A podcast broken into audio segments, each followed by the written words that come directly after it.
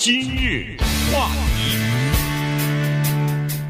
欢迎收听由中讯和高宁为您主持的今日话题。呃，最近呢，美国的媒体一直在报道一个案子哈，这个是在威斯康星州 Kenosha 这个法庭正在审理，呃，今天呢就要进行闭门研议的这么一个案子啊，就是有关于 Kyle Rittenhouse 啊这一个年轻人，在去年八月二十五号在暴乱的时候呢，他开枪。打死两个人，打伤一个人的这个案子，呃，今天呢，我们就把这个事儿跟大家稍微的讲一下哈，因为这案子呢，似乎在美国还，呃，至少是影响还是比较大的，大家都在关注这个案子。那我们就告诉大家，呃，来龙去脉是什么个情况？那在你的心目当中，这案子又是谁对谁错？这个开枪的人到底犯罪了没有？对，说实话，我上个礼拜休了一个礼拜呢，我还是在关注这个案子，因为在过去的两个礼拜的审理啊。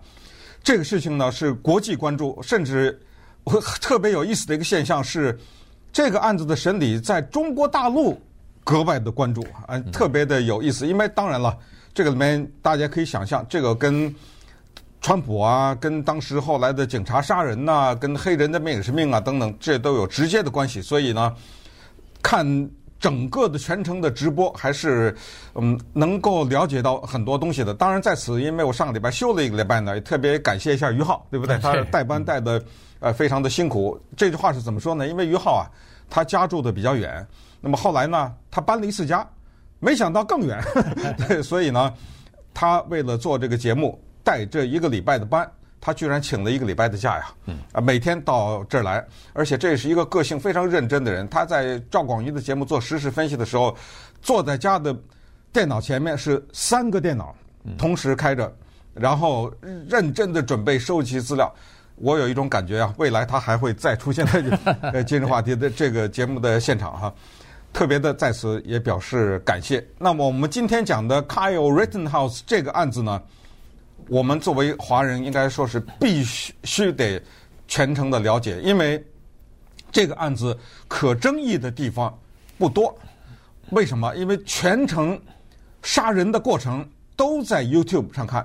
我昨天晚上又看了一遍，因为当年这个事情发生的时候，这是二零二零年八月二十五号，对，发生的时候呢，已经在网上几千万人。闹不好都上亿的人观看这个，全世界的人观看这一幕，为什么呢？因为这个事情啊，是把黑人的命也是命这个事情推到了风口浪尖。因为在这个过程当中呢，真的有人被打死了，而且这个事儿啊还特别的复杂，就在于杀人的人和被杀的人和被打伤的人一律是白人。嗯，在这个过程当中呢。没有黑人，是一群人在抗议黑人被杀。可是呢，在过程当中被打死的人和开枪都是白人，这个就多了一层对这个事情的一个复杂的程度。所以我们来看一看这个事情的起因是什么，以及。对于这个叫 Kyle Rittenhouse 的审理，到底这个当年十七岁、今年十八岁的人，他到底是一个抗暴英雄，还是一个滥杀无辜的罪犯？这里面啊，有的争议了。也就是说，这个裁决，因为今天呢是检辩双方发表他们的 closing argument，就是两方做结辩。对，做完了以后，马上关门投陪审团投票，然后最后法官的裁决，告诉大家，不管这个裁决的结果是什么，不管 Rittenhouse 有罪无罪。这个都将会是一个记录在美国历史书当中的一个一直有争议的问题，没有一方会认说这个裁决是正确的。嗯，可能上诉大概也是不不可避免的哈。好了，那我们简单的回顾一下这个当时发生了什么情况。记得当时我们在今日话题当中也曾经报道过这件事情哈。呃，八月二十三号，就是去年的八月二十三号呢，在。呃，Kenosha 这个地方，这是在威斯康星州啊，一个小的县城里头，呃，就发生了这么一件事情。一个叫做 Jacob Blake 的一个黑人男子啊，被警察停下来。停下来以后，警察逮捕他的时候，他拒绝逮捕，然后要回到自己的车上去。就在这个时候呢，警方呃，警察啊，那个要逮捕他的警察一看说这个人不服从命令，在后面开枪了啊，一下子。连开七枪，结果把这个黑人的男子呢就打伤了啊，没死。这个男子最后是瘫痪，瘫痪，哎，而且是当着他三个孩子的面打的这七枪嘛，部分瘫痪，因为他孩子是坐在车里头的，所以，呃，这个事情呢被拍下来了。这个视频可以想象的出来，一放到这个社交网站上以后，这就炸锅了啊！所以呢，在可能是当天晚上就发生了这个叫做。暴动啊！很多的民众走上走上街头，可以想象出来，在这种情况之下，那大家的情绪都是非常亢奋的啊。所以，在这个可能是这个地方的商业区，什么呃商店被烧啊，什么二手车的那个车行一辆卡车被点点火燃烧啊什么的。当天晚上，这个市政府就宣布进入到紧急状态了。第二天情况还是依旧。没有好转。第二天八月二十四号的时候呢，还是啊，商业街里头还是就是各种各样的这种骚乱的活动啊，破坏的活动都有。呃，甚至包括民房什么的也都遭到破坏，还包括政府大楼啊什么的也是遭到部分的破坏。在这个时候呢，第二天晚上已经宣布进行宵禁了，不仅是呃这个紧急状态，而且进行宵禁。第三天的时候就是八月二十五号，这个时候呢。已经有国民警卫队的人进入到当地来维持秩序了，但是呢，这个时候呢，因为头两天的报道啊，在全美国报道的非常的，呃就是大，就是大报小报，各种媒体都在报道这个事情，所以有很多人从其他的州啊，还赶到那个地方去了。据说是在八月二十五号那天参加这个，不管是游行示威也好，是在去赶去凑热闹的人也好。反正是很多人都是带着武器的。那么这个 Kyle Rittenhouse 当时是十七岁的一个男人男子啊，他青少年吧应该算，他也是带着武器就到了这个现场。那当时有很多人带着武器跑到现场是干什么呢？他们的口号是说我们要保护当地的企业，不让这些呃暴徒啊再糟蹋我们的这个企业。我们要保护这个各个小商号、是这个商店啊什么的，呃，这个就是商家哈。所以在这种情况之下呢，就发生了刚才所说的有人被这个 Rittenhouse 开枪打死的事儿。对这个事情呢，当时啊是这么一个情况：这个 Rittenhouse 呢，十七岁，在他所居住的伊利诺州呢是不可以购买枪支的，所以他就找了一个朋友。让这个朋友呢，从网上给他买了一个 A 二十五半自动步枪，这个枪加州不让卖了吧？呃，我不知道，我现在还真的不清楚。对，反正这个枪不是最有争议的一个枪嘛，因为很多那个大规模杀伤武器、杀伤的事件都是这个，都是持的这个枪。他就让他的朋友呢买了一个这个枪，然后呢放在他朋友的家里面，在那一天呢。他跟着这个朋友啊，开车开了二十多英里，从他伊利诺州开到了威斯康星州，因为这两个州距离很近的啊，是挨着的。可见 Kenosha 呢，离他所住的这个地方伊利诺州的家乡呢，也是比较近的。他去那儿去哪里呢？按照他在法庭上说，是这儿有一个卖车的车行，叫做 Car Source。这个车行老板。他他的车被烧了，所以呢，他希望有人来保护，因为警察可能警力也不够。嗯，反正他在作证的时候是说，应这个车行的老板的邀请和要求，他跟一帮朋友去了。他在那个车行门口肩上斜吊着这么一支 A 二十五冲锋枪的这个过程呢，也都有视频，走来走去，就是说如果有暴徒过来的话，我就拿枪捍卫这个车行；如果没有人过来。我就在这是巡逻，基本上呢，如果一切都是平安的话，暴动啊也好，游行也好，过去也就算了。但是，就是在那个黑天的晚上，就是在那一天呢，再加上有一些人呐，在黑暗当中看到这些拿着枪又不是警察的人，非常的气愤，于是呢，就有言语上的冲突。首先呢，那儿站了一个美国的。退伍的一个军人啊，海军陆战队的军人，他的名字叫做 Jason Lakowski。Lakowski 也是这种人，就是自发的去保护商家的人，也是挎着枪在那站着。就当时呢，就和一个男的呀发生了一个口角。这个男的名字呢叫做 Joseph Rosenbaum，这个时候两个人就发生了一个口角。这个 Joseph Rosenbaum 呢是一个三十六岁的白人，他就讥讽这些拿着枪巡逻的人。嗯、那么这个时候，这个退役的海军陆战队的 Jason Lakowski 呢，没把他太当一回事儿，他觉得他这是一个，嗯，他把他后来形容说是一个像是一个小无赖一样哈。嗯、这个人啊，Joseph Rosenbaum 个子很矮，五尺三啊，所以两个人在吵了几句以后呢，Jason Lakowski 就说我不理他了，就转身就走了，也没有发生什么肢体上的冲突。但是就是这个叫做 Jason Rosenbaum 的人呢，是被 Kyle Rittenhouse 打死的第一个人。那稍等一会儿，我们看看这个情况是怎么发生的。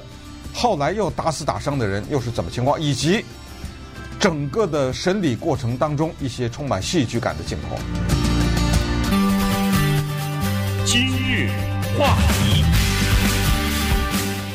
欢迎继续收听由中讯和高宁为您主持的今日话题。这段时间跟大家讲的呢是现在正在威斯康星州的这个。可能是啊，法庭审理的一个案子哈，这个是呃全国大概民众都在关注的一个案子哈，就是这个 Rittenhouse 在去年的八月二十五号开枪打死人的这个事情，打死两个人，打伤一个人。刚才背景我们说过了，是在这个动乱当中，他是带着枪去到那个呃这个可能是这个地方呢，是说是响应号召去保护当地的企业和当地的这个商家的哈，那么。在审理的过程当中呢，他本人就是坐到那个证人席上去当自己作为证人来讲述当天发生的事情了。那么他说是他开枪打死两个，打伤一个的这个情况呢，是叫做他担心自己的安全受到威胁，所以呢是作为自卫才这个开枪的。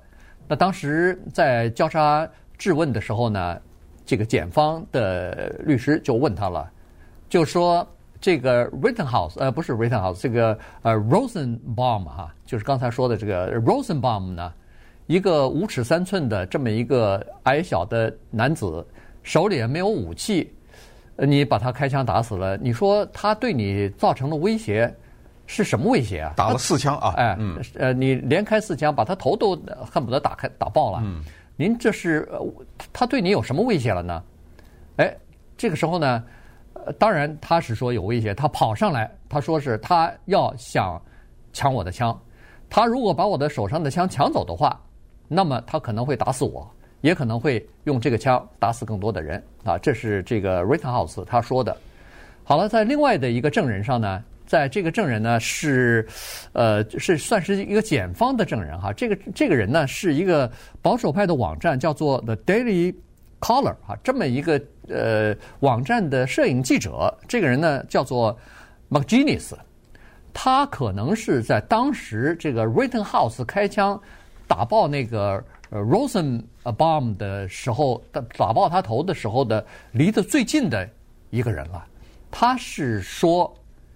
呃，这个情况就是说，开枪的时候他就在那个呃 Rosenbaum 的旁边，他差点四枪打完以后，他说他他都感觉他自己可能都中弹了，他马上看看自己身上有没有流血什么的，可见当时的这个距离之近呐，呃，当时这个呃他的这种震惊哈是多么的大，但是呢，他在证词当中呢，在辩方的这个律师的呃询问之下呢。他也说了一句对这个 Rittenhouse，就是对这个被告有利的话。他是说，他确实是看到那个呃 Rosenbaum，就是被打死的这个男子呢，是冲过去想要抓住 Rittenhouse 的枪管的。嗯，对于这个开枪的 Kyle Rittenhouse 的六项起诉当中呢，有一项是最轻的，就是未成年持枪。嗯。在威斯康星州呢，可以持枪。威斯康星州是一个，就是可以持枪上街的这么一个州。可是因为你十七岁当时，所以这一条呢，肯定是已经成立的。但是这一条啊，可能闹不好一天监狱都不用坐，可能这是一个非常轻的罪。其他的五项呢，就比较麻烦了。那么在这个过程当中呢，我们在法庭上看到的审理是充满了戏剧感的，其中我觉得最有意思的就是法官呃怒斥 那个检察官的那一幕。但是不管怎么说啊，作为辩方呢，这一个律师团队是精心的策划了这么一个战略，就是让 Kyle Rittenhouse 这个十八岁的男青年出来作证。这个是一个惊天赌注。我们看辛普森审理的时候，我们看到辛普森坐在证人席上被问了吗？绝对不可以啊。被告要不要出来？作证，这个由律师团队决定。当律师团队有极大的把握的时候，才会让他自己的委托人出来作证。因为什么呢？因为这个叫做交叉询问。这个人付了钱给我，让我辩护他，我也要问他问题啊。因为我问他问题是问给陪审员听的呀，对，对不对？可是我怎么知道对方那个律师是会问什么问题啊？万一一两个问题。答的出现了矛盾，跟我们事先排练的又不一样，或者没想到要问这个问题，或者出于紧张，或者出于什么心理，我的委托人讲错了话，这个案子就崩溃了，你 知道吗？对，所以他做了一个大的赌注。但是从现在的情况看，我们到 YouTube 上，大家有兴趣的可以看那个十七岁的后来变十八岁这个男孩子哇哇的哭啊什么的这些呢，你可以说是精心排练好的。你也可以说是当时他确实在场的时候呢，控制不住，因为他哭是什么？他哭是说，因为我觉得我的命就死没了，当天啊，这些人冲上来暴徒冲上来，我就没命了，所以他是因为这个哭啊，不是因为杀人而哭，换得人们的同情也好，不管你怎么理解，但是这个赌呢，看来没有赌错，至少是。再有呢，就是这位法官啊，法官呢叫 Bruce Schroeder，这个法官呢。是非常有名的，他有名就是他量刑量得很重，但是呢，他还有另外一个名声，就是他极端捍卫被告的权利，就是被告 不管你被告是多么大的罪，至少我要给你你应有的那个权利，在法庭上，所以他和检察官之间的冲突也是因这个问题，就是检察官问一些问题是法官不允许的，但是他绕着那来问。被法官骂啊，到最后都甚至说你这冒犯法庭啊什么之类，这种话都，整个的过程都是在呃电视上、在媒体上、在 YouTube 上都可以看到的。再看一下媒体的审判和民众的审判，媒体那简直是泾渭分明。你看那些自由派的媒体啊，基本上字里行间透露着这一个 Kyle Rittenhouse 基本上就是有罪的，杀了无辜的人。你再看 Fox。这些保守的网站和媒体、电视台等，你看，那绝对的是英雄啊！Kyle Rittenhouse 少年英雄、抗暴英雄，杀死的人是什么人？打死的两个人和打伤的人，这三个人一律有犯罪前科，有的是家暴啊，有的是性啊，对于未成年的青少年的性犯罪的记录啊等等，坐过监狱的呀，什么假释的呀，这三个白人都在不同的程度上有犯罪记录，当然。技术上讲，从法律上讲，你之前做过别的错事，那也不应该被打死啊，对不对？但是，这个是面对的一个十七岁的有正义感的，从小就想当警察的，拿着枪去保卫商业的一个青少年，你们看着办吧。要不哎，这个陪审团法官，而且特别的强调，在一开始，在所谓自由派的媒体也是一片的呛声啊。Bruce Schroeder 法官一开始就说了。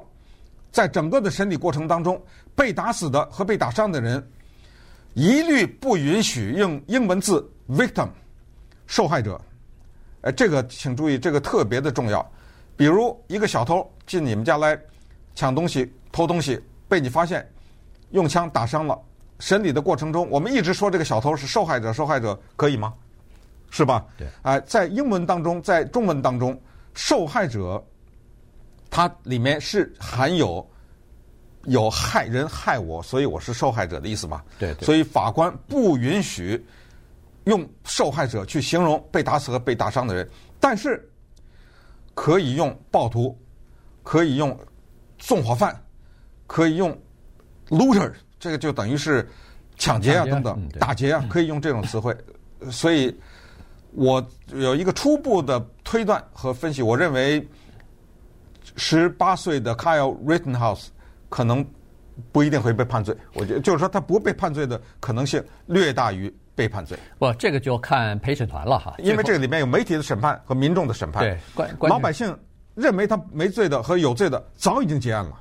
就是你不管怎么判，我都认为他没罪；不管你怎么判，我都认为他有罪，知道吧？这就是民意在这儿。呃，这嗯嗯，咱不管民意，这十二十二个陪审团是最重要的，是对吧？如果要是判他要是有罪的话，那你要很多人同意才行。如果是有人。坚持说他没罪的话，比如说两个陪审员说他应该是没罪，什么？那可能留审都有可能啊。可能一个就够了，一个陪审团、啊。对，所以这个就看这个整个的陪审团怎么说。嗯、而且呢，这个案子到了上个礼拜五的时候。这个检方又做出来一个，呃，有利于这个 Rittenhouse 的一个表态，就是说，检方同意在六项罪名当中，好像把那一个叫做故意一级故意杀人罪这个罪名啊，给放弃了。因为你判一个人故意杀人的话，这个是要有预谋的，就是说，哦，我那天拿了枪站在这个门口，呃，在这儿走着走着。我是有意想要把那个对方某一个人，而且打死的，而且蓄意杀人往往是你认识这个人，对，或者说你有原因，你有动机杀他，对，你有动机，你要认识这个人，我知道他可能那天要来，我就设计好了，说他可能会冲上来，对，我让他抢我的枪，结果我就把他给打死了。这一串的东西，哎，这个说实话是比较很难让这个呃陪审团陪审团接受这样的说法。后来。呃，检方可能最后很看了一下，说：“哎呦，这条可能当初大概是不是没想清楚，把这条列在那个六项这个罪名当中了，所以他们把这条等于是给，要不就撤换掉了，要不是就换成一个比较轻的这个罪行罪名了。那这个显然是对 Rittenhouse 算是有利的吧？所以，呃，今天呃，检辩双方的这个结辩完了以后呢，陪审团就进入到闭门研议当中去了哈。那么最后呢，就要看一下陪审团最后。到底是认为这个 Rittenhouse 有罪还是无罪了？